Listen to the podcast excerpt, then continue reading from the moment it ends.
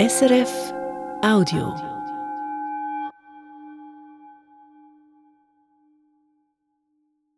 Bis nach dem Zweiten Weltkrieg war es noch gang und gäbe. Kinder von Missionarinnen und Missionaren blieben in Basel zurück, im Kinderhaus der Basler Mission, während ihre Eltern in der fernen, weiten Welt unterwegs waren. Was diese Trennung für die Kinder bedeutete und wie sie damit umgegangen sind, davon erzählen sie in Perspektiven. Diese Sendung ist aus dem Jahr 2012 und wir wiederholen sie anlässlich einer aktuellen Bucherscheinung zum Thema. Die ehemaligen Missionskinder, die Sie gleich hören, die leben inzwischen nicht mehr. Umso wertvoller sind ihre Erinnerungen von Maja Brendli für Perspektiven festgehalten. Sind wir noch nicht fertig? Noch immer herrscht reges Treiben im einstigen Missionskinderhaus an der Nonnenstraße in Basel. Doch es sind keine Missionskinder mehr wie damals, als Werner Hungerbühler in diesem Kinderhaus lebte, sondern ganz normale Basler Knirpse, deren Eltern sie zur Tagesbetreuung bringen und abends wiederholen. Aussehen allerdings tut vieles noch wie damals, meint Werner Hungerbühler und betrachtet gerührt den Sandkasten, bevor er mir die einstige Anordnung der Zimmer erklärt. Oben sind Mädchen. Und das sind Kleinbuben Schlafsaal. Einen Schlafsaal, den er mit neun anderen kleinen Buben teilte. Und dann haben wir immer eine Stabelle neben dem Bett. Gehabt. Und das war jeden Samstag ist ein Beigeli, Unterhosen, Unterliebli, Hemden, Pullover, Hosen, Socken. Wir hatten nie neue Kleider. Gehabt. Also ich nicht. Weil ich habe immer von der Grossen übernommen. Das hat mich wahnsinnig mögen. Werner Hungerbühlers Eltern reisten 1939 nach Kamerun und brachten den zweijährigen Werner zusammen mit seinem zwei Jahre älteren Bruder Richard ins Missionskinderheim. Für den kleinen Richard brach, wie für die meisten anderen Kinder auch, eine Welt zusammen. Man fehlt Nacht, geschluchzt und einfach der, der Ton ins Küsse reindrückt. Werner hingegen kann sich in Bezug auf den Verlust der eigenen Eltern an nichts mehr erinnern. Meine, meine Erinnerungen sind hier innen beginnend von meinem Leben. Ich habe nicht gewusst, wie das ist, äh, Eltern zu haben. Für mich sind Großeltern die Eltern. Jedes zweite Wochenende verbrachte er bei ihnen in Muttens. Die übrige Zeit lebte er am Kinderhaus der Basler Mission. Der Abschied von den Großeltern sei jeweils grauenhaft gewesen, beschreibt er, aber das Leben im Kinderhaus hat ihm trotzdem gefallen. Die strikte Ordnung, der geregelte Ablauf, die vielen anderen Kinder. Buben hat getrennt, Buben Mädchen. Das schwer getrennt worden. Haben alles gehabt, was mit Essen zu tun hat. Rüsten, Tischdecken, abwaschen, aufräumen, das sind alles Mädchen müssen machen. Buben haben müssen Schuhe putzen. Jetzt kann man sich vorstellen, 35 Kinder, jeder hat sicher eine Werkzeug und eine Sonntagsschuhe. Das sind es gibt 70 Pärchen. 70 Paar Schuhe, wichsen, trocknen lassen, polieren und wieder bereitstellen für jedes Kind seine beiden Paar Schuhe. Während seine Eltern in Kamerun weilten, brach der Zweite Weltkrieg aus. Viele der Missionare und ihre Frauen wurden interniert oder kamen um. Was das für die Kinder in der Basler Mission bedeuten musste, konnte der kleine Werner nicht wirklich nachvollziehen. Er kannte seine Eltern nicht, nur seine Großeltern, und die waren in der Nähe. Irgendwie, ich habe gewusst, dem seine Eltern sind in Indien, dem seine Eltern sind in, Afrika, dem sind, aber das habe ich mehr als stolz, dass ich erzählen konnte, wo die sind. Aber ich habe, ich habe einfach, der Begriff Eltern ist für mich nichtssagend gewesen.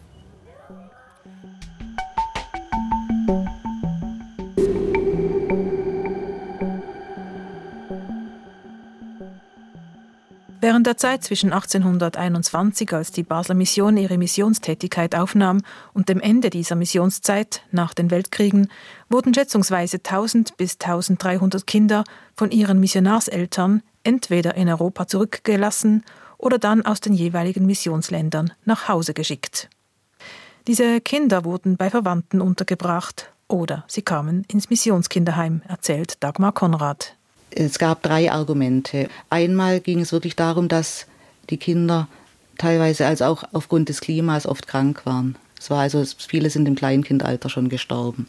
Das galt aber für die Erwachsenen genauso. Zweitens war es dann so, dass die Kinder von diesem sogenannten heidnischen Einfluss ferngehalten werden sollten.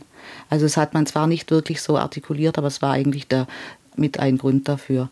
Und äh, drittens sollten sie einfach eine europäische Ausbildung erhalten. Das heißt, also das, was für die zu Missionierenden gut war, war für die eigenen Kinder nicht gut genug. Dagmar Konrad hat ihre Dissertation geschrieben über die sogenannten Basler Missionsbräute.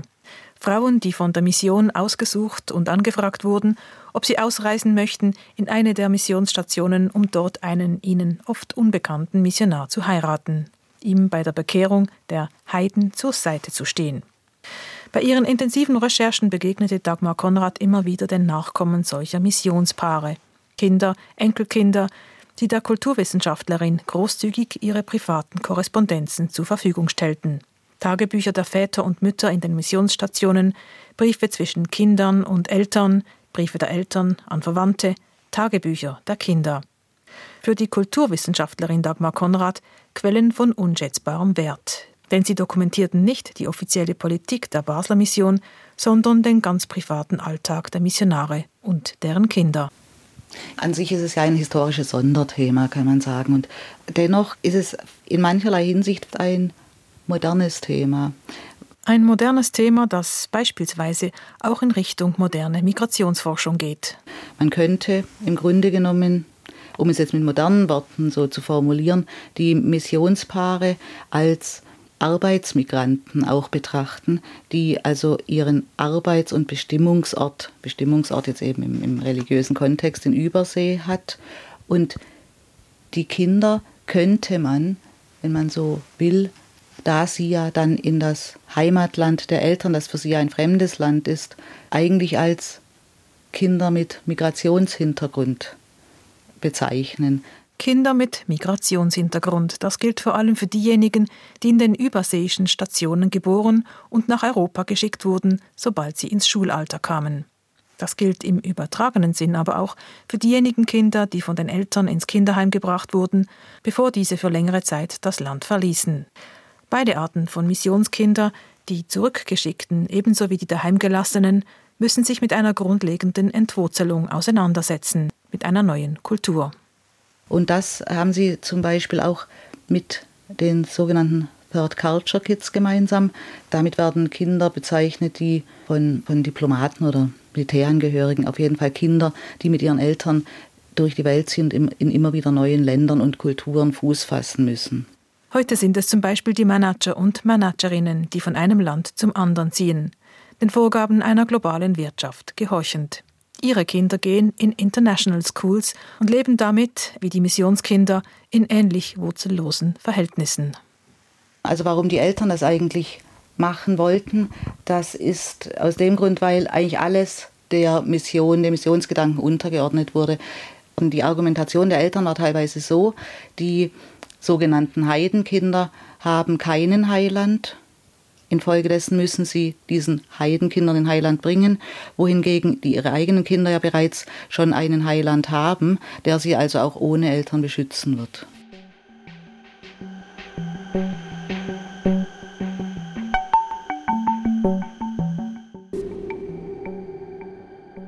Heute noch, ganz in der Nähe der Basler Mission, wohnt Frieda Göttin. Geboren wurde sie 1931 in Borneo, dem heutigen Kalimantan, Indonesien. Dort bin ich geboren, am 4. Januar.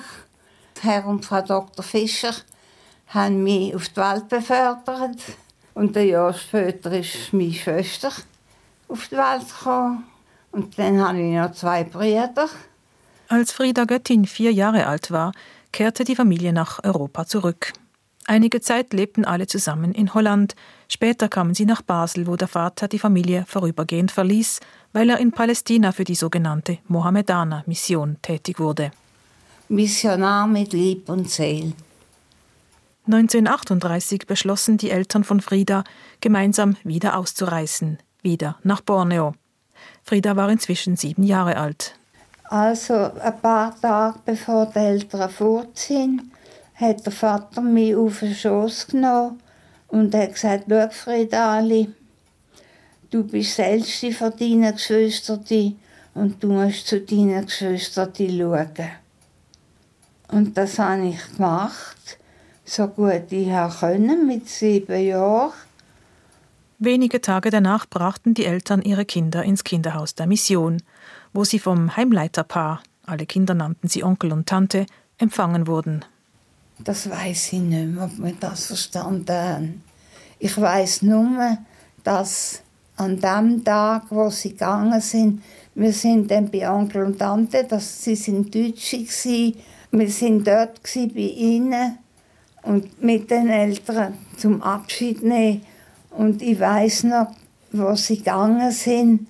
Ich weiß noch, wie sie dort zum Garten aus sind, am Nonnenweg, dass sie nicht mehr umgeschaut haben, weil sie es wahrscheinlich nicht verteilt haben, uns heulend nochmals sehen. Ein Abschied war das mit lebenslänglichen Folgen. Grauenhaft. Wir haben das nicht fassen können und das geht mir heute noch nach. Immer wenn ich muss Abschied nehmen von jemandem, das vertrage ich nicht. Dann geht bei mir einfach etwas zu. Immer wieder stürzt sie in Löcher, sobald sie einen Verlust erlebt oder an etwas Ähnliches erinnert wird. Und Bruder, der will nichts mehr wissen von, von Basler Mission, von Religion. Er will nichts mehr wissen von dem. Gar nicht. Frieda Göttin, die Älteste, die zu ihren Geschwistern schauen sollte, hat nie geheiratet, sondern sich um ihre Schwester gekümmert. Gearbeitet hat sie daneben als Heimerzieherin. Sie hat immer wieder versucht, die Eltern zu verstehen, was ihr nicht wirklich gelungen ist. Der Vater ist durch und durch Missionar, durch und durch. Für uns hat das geheißen, dass Mission wichtiger ist als mir. Und meine Schwester, die hat das nie verkraftet, nie. Immer wieder kam sie in die Psychiatrie, blieb ihr Leben lang wütend auf ihre Eltern, hat ihnen das Weggehen nie verziehen.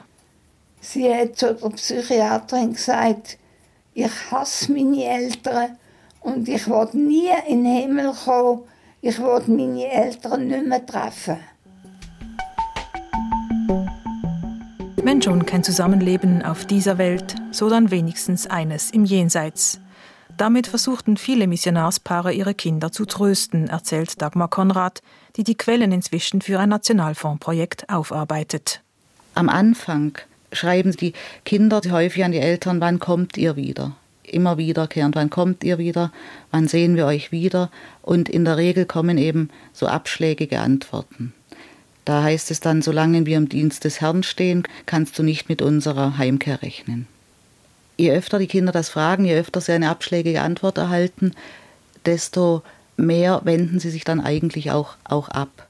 Und das ist dann der Moment, wo die Eltern die Kinder auf ein Wiedersehen im Jenseits vertrösten. Und das ist dann natürlich schon also also eine ziemlich bittere Pille für so Kinder, die zum zehnten Geburtstag einen Brief bekommen, in dem darin steht, wir wären sehr gerne bei dir an deinem Geburtstag, da es aber nicht geht, so hoffen wir doch, dass der liebe Gott uns alle im Jenseits wieder zusammentreffen lässt. Eine bittere Pille für die Kinder, aber auch für die Eltern. Manche haben sich aufgelehnt gegen die Vorgaben der Basler Mission, die verlangte, dass die Kinder in Basel erzogen werden sollten. So auch Friedas Eltern. Sie haben sich gewehrt und durften dann wenigstens letztendlich den jüngsten Sohn mit in die Mission nehmen. In der Regel aber gehorchten die Missionarspaare. Also für die Eltern war es absolut schmerzhaft. Und zwar also nicht nur für die Mütter, auch für die Väter. In den meisten Briefen gibt es wirklich herzzerreißende Beispiele, wie, wie schon also im Vorfeld von dieser Trennung äh, darunter gelitten wird. Tagebücher und Briefe zeugen davon, aber auch zahlreiche sogenannte Erinnerungstagebücher, in denen die Mütter minutiös die Entwicklung ihrer Kinder festhielten. Von, von Geburt an, um das für sich selbst zu dokumentieren und quasi im Voraus ein Erinnerungsbuch zu haben. Und zugleich aber auch, um den Kindern dann in Briefen, äh, die sie nach Hause, also nach Europa schickten, den Kindern ihre überseeische Heimat immer wieder ins Gedächtnis zu rufen, aus dem Grund, dass die Verbindung zwischen Eltern und Kindern auch weiterhin aufrechterhalten werden konnte. Also sehr oft fangen die Briefe auch an mit Weißt du noch? Dagmar Konrad nennt das die papierene Nabelschnur. Und da die äh, Missionspaare auch immer kleine Kinder hatten, hat man sie auch immer klein in Erinnerung behalten, auch wenn sie älter wurden. Sie wurden quasi so miniaturisiert. Also in einem Briefzitat schreibt eine Clotilde Dörr, fällt mir ein, aus Indien, an ihre Kinder, nachdem sie ein Foto erhalten hat, dass sie doch bitte beim nächsten Fototermin kürzere und weiße Kleider tragen sollten und nicht diese schwarzen langen, da ihnen, da ihnen die Kinder sonst zu alt vorkämen. Sie sollten eigentlich immer so aussehen, äh, wie in dem Moment, der wurde quasi eingefroren, als sie weggeschickt wurden oder zurückgelassen wurden. Während also die Eltern ihre Kinder miniaturisieren, im sinnlosen Versuch, die Zeit anzuhalten, werden sie selber für ihre Kinder zunehmend zum abstrakten Begriff.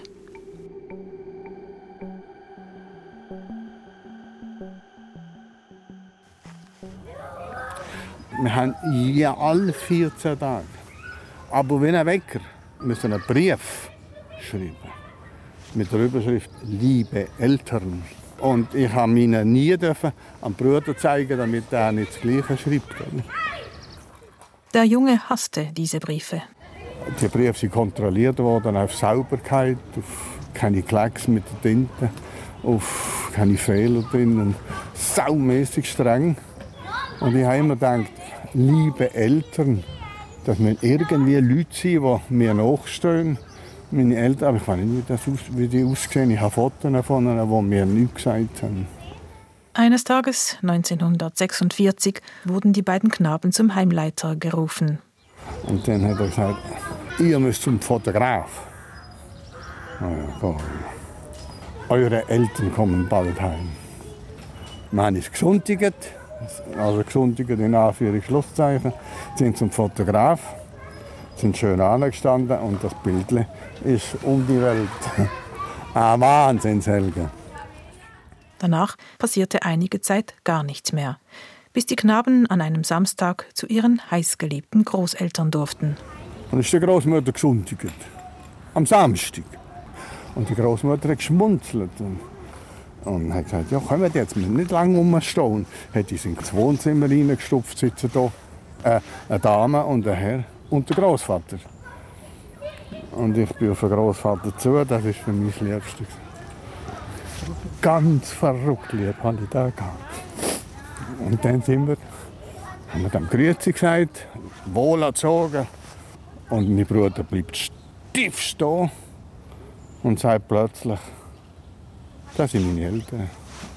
Und dann hat die Mutter mich gepackt und, und der Vater ihn gepackt und geschmützelt und umarmt.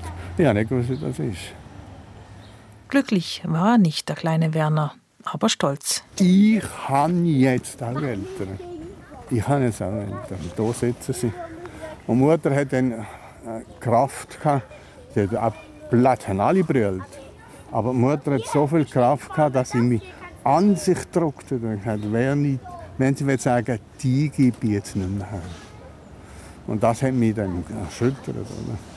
Und dann sind sie ja nicht mehr gegangen.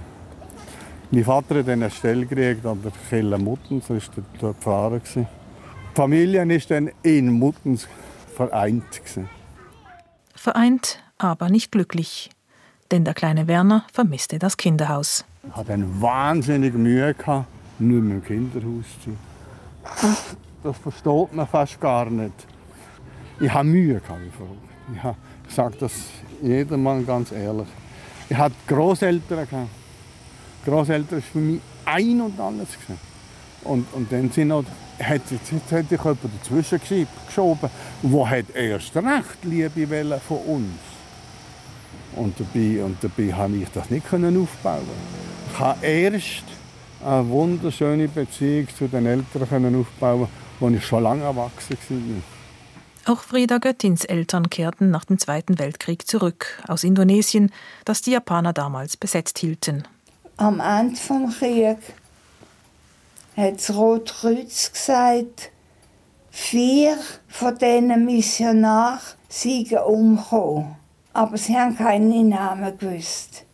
Und alle mehr haben gedacht, sind meine Eltern. Bis wir dann den Bericht gekriegt haben, dass es nicht unsere sind, sondern andere. Und die sind alle im Kinderhaus. Gewesen. Frieda, die damals 15 Jahre alt war, war erleichtert.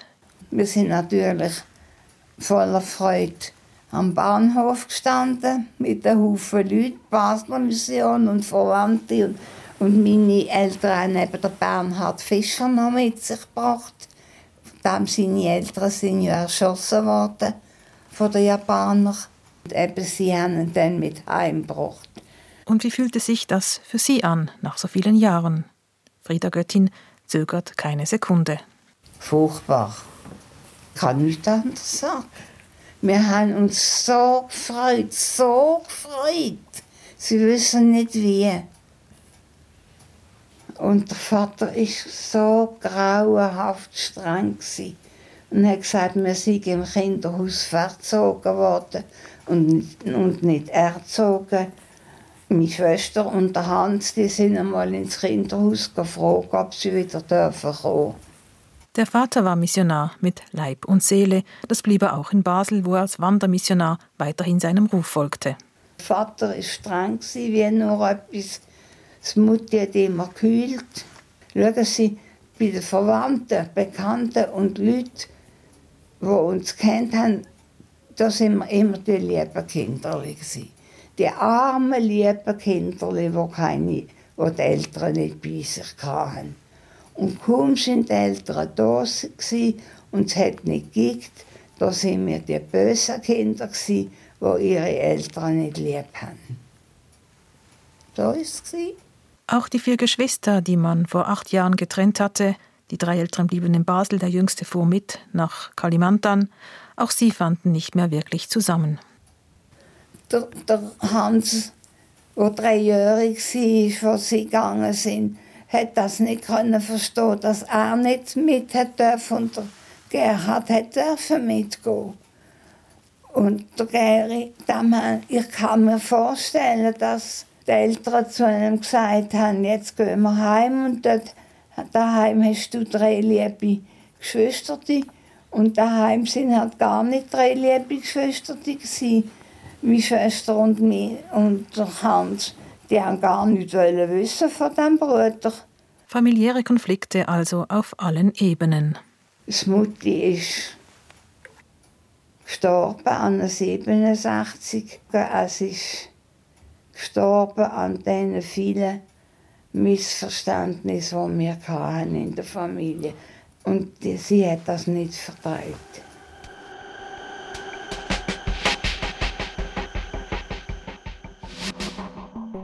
Die Entfremdung zieht sich wie ein roter Faden durch all diese vielen Geschichten, die Dagmar Konrad im Kontext eines Nationalfondsprojektes am Institut für europäische Ethnologie an der Universität Basel untersucht. Die Entfremdung auf der emotionalen Ebene, aber ebenso zentral, wenn auch im ersten Moment weniger sichtbar, die Entfremdung auf der kulturellen Ebene. Diejenigen Kinder nämlich, die in der Fremde geboren wurden, wurden von einer Aya, also einem einheimischen Kindermädchen, betreut. Sie lernten von klein auf die lokale Sprache und sprachen diese oft besser als ihre Eltern. Die Kinder hatten also oft dort ihre Wurzeln, wo die Eltern sie zu schlagen versuchten, wurden dann aber entwurzelt und sogenannt nach Hause geschickt. Außerdem auch im Missionshaus zum Beispiel wurden die Kinder nach ihren Herkunftsländern eingeteilt. Also es hieß wirklich die Inder, die Afrikaner, die Chinesen. Sehr interessant. Und was noch interessanter ist eigentlich, oder was ich interessant finde, ist, dass sich auch die also heute über 70-Jährigen auf sogenannten Missionskindertreffen, ehemaligen Treffen, als wir Chinesen, wir Afrikaner oder wir Inder bezeichnen. Also dieses Anderssein bestimmt im Grunde genommen das ganze restliche Leben. Was für die Eltern einst die Fremde war, ist für viele Kinder die Heimat und umgekehrt ist das, was für die Eltern die Heimat war, für Kinder die Ferne. Die Schweiz Basel, die Basler Mission, fühlte sich für sie genauso exotisch an wie einst Afrika, Indien oder China für ihre Eltern. Eine Rosine Wiedmann, ein Mädchen, das in Afrika aufgewachsen ist, 1800, 65 schreibt die in ihrem Tagebuch, als ich nach Basel kam, nutzte mir alles, was ich in Afrika konnte, nichts mehr. Sie konnte nämlich da auf Chi, das ist dieser afrikanische Dialekt, lesen und schreiben und alles. Und in Basel konnte sie ja überhaupt sich mit niemand verständigen, konnte kein Deutsch und es war also die Fähigkeiten, die sie da erworben hatte, nicht mehr gefragt. Dann habe ich eine Frau interviewt, die heute, die ist mittlerweile 72, als Missionskind in China, also in, über den Zweiten Weltkrieg sogar. Und sie schilderte mir, dass sie, als sie nach Deutschland kam, von den Nachbarn und auch von den Lehrern als minder bemittelt oder zurückgeblieben angesehen wurde. Da gab es eben diesen Ausdruck mit Migrationshintergrund noch nicht. Und das ist eigentlich also über von 1865 bis heute. Also da gibt es absolute Parallelen. Heimat ist und bleibt ein zentraler Begriff. Ein Begriff allerdings, der im Verlauf der Zeit seine innere Bedeutung wechselte, manchmal ohne dass es den Protagonisten bewusst wurde. Was ist jetzt ihre Heimat? Teilweise erscheint es mir, dass für die Eltern das Missionsland eher sogar die erste Heimat ist und Europa, also Schweiz oder Deutschland, zur, zu einer fremden, entfernten Heimat wird.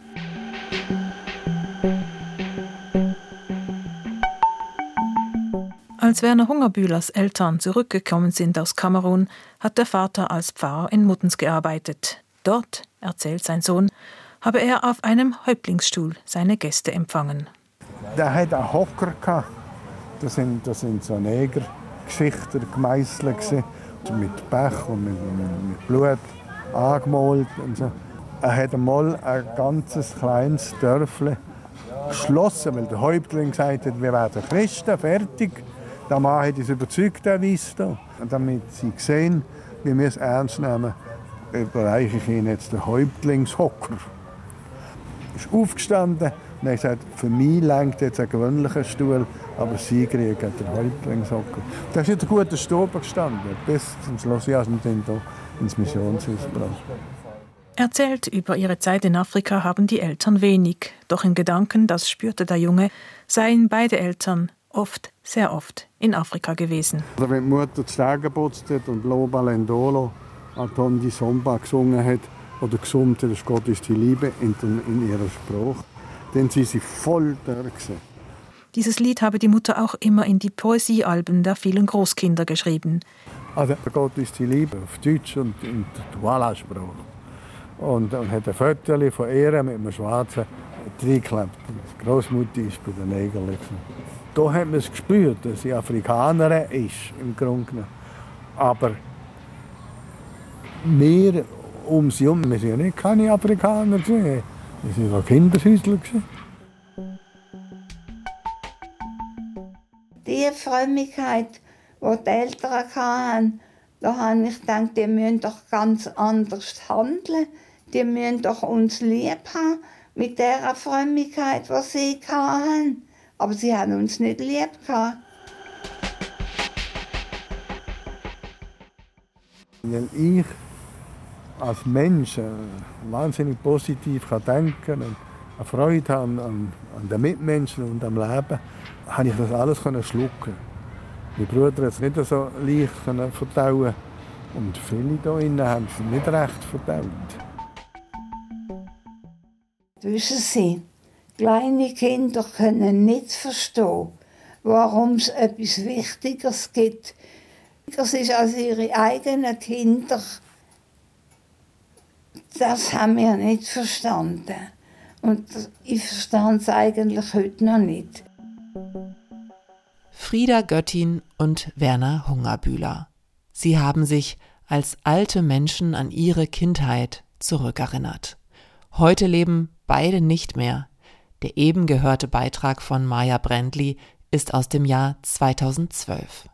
Wir haben ihn wiederholt, weil nun die Forschung von Dagmar Konrad zum Thema publiziert wurde. Das Buch heißt Missionskinder, Migration und Trennung in Missionarsfamilien der Basler Mission des 19. Jahrhunderts und es ist im Wachsmann Verlag erschienen. In den nächsten Perspektiven, da geht Judith Wipfler gemeinsam mit Weltraumphysiker André Galli auf Nachtwanderung.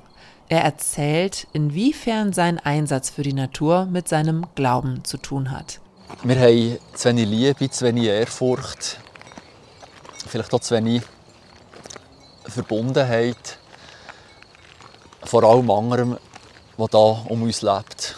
André Galli gehört zum Umweltschutzverein Grüner Fisch. Die Sendung ist dann auch der Auftakt zu unserer Sommerserie Grüne Religionen. Diesen Sommer in Perspektiven. Das war ein Podcast von SRF.